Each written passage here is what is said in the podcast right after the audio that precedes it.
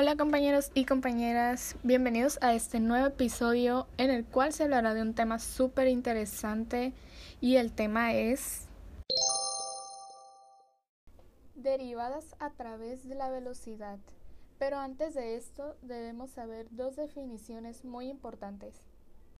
Primero debemos saber qué es la derivada y la derivada es uno de los conceptos más importantes en las matemáticas ya que es el resultado de un límite y representa la pendiente de la recta tangente.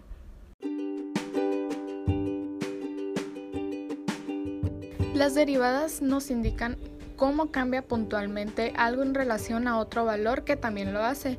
Por ejemplo, las variaciones de la temperatura corporal a lo largo del día o también al tema al que vamos, la velocidad. Vemos cómo cambia la velocidad a través de cierto espacio y tiempo. Ahora vamos con la definición no menos importante.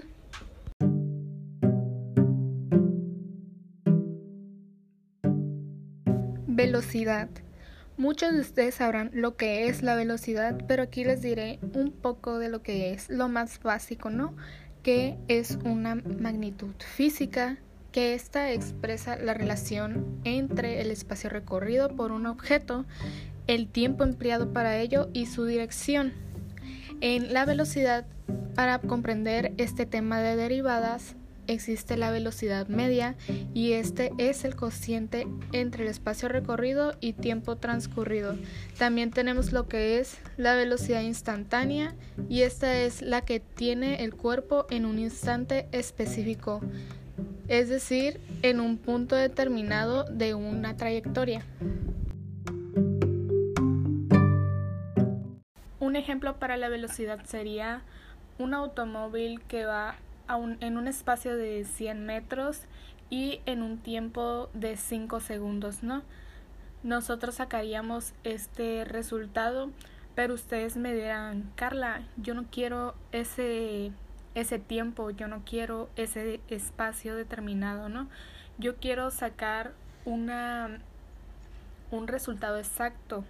Entonces aquí es donde entran las derivadas. Y me dirán ustedes, porque entran aquí las derivadas, ¿no? Bueno, las derivadas entran aquí ya que ellas quieren encontrar un resultado muy exacto, muy específico. Por eso si tú quieres determinar en 100 metros, quiero ver cuál es la velocidad en 3 segundos. Entonces las derivadas son lo que te proporcionan, ¿no?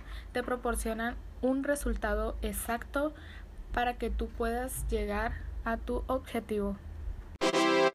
Bueno, y eso es lo que es una derivada a través de la velocidad.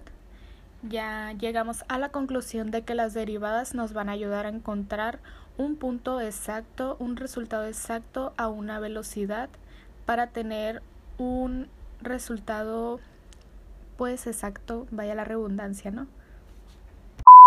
Bueno, esto fue todo por este episodio. Espero les haya gustado el tema y que hayan tenido una definición clara de las derivadas a través de la velocidad.